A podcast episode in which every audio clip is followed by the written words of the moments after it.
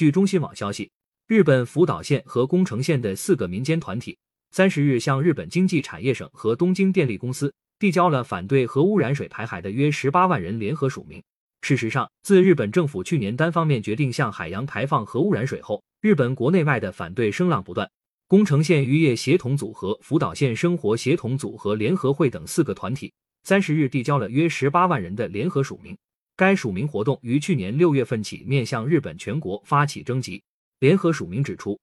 东京电力曾向当地渔业者承诺，在没有获得利益攸关方理解前，不会擅自做出任何处理。这份联合署名要求日本政府和东京电力应对核污染水采取排污入海以外的方式处理。东京电力计划二零二三年春开始长期向太平洋排放所谓放射性物质达标的核污染水。日本渔业对此倍感忧虑。日本福岛县渔业协会会长野崎哲本月初对媒体表示，排污入海将给福岛县的渔业带来毁灭性打击。据日本媒体 FNN 报道，福岛县渔业者对排放计划一直持反对态度。渔业者担心此举将使外界对当地水产品的安全产生忧虑，导致鱼贝类等水产品失去销路。此外，日本学界也不乏反对声音。日本龙谷大学政策学部教授大岛健一近日对媒体表示，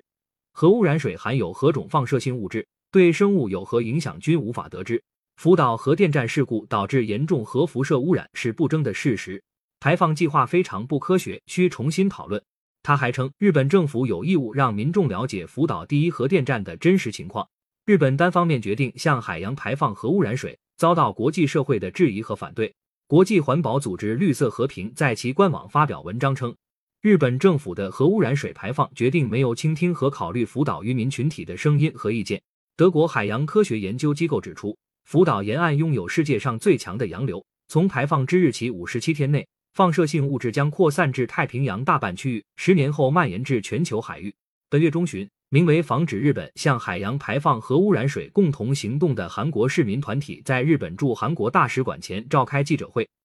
要求日本政府撤回排污入海的决定。为应对日本福岛核电站核污染水排放计划，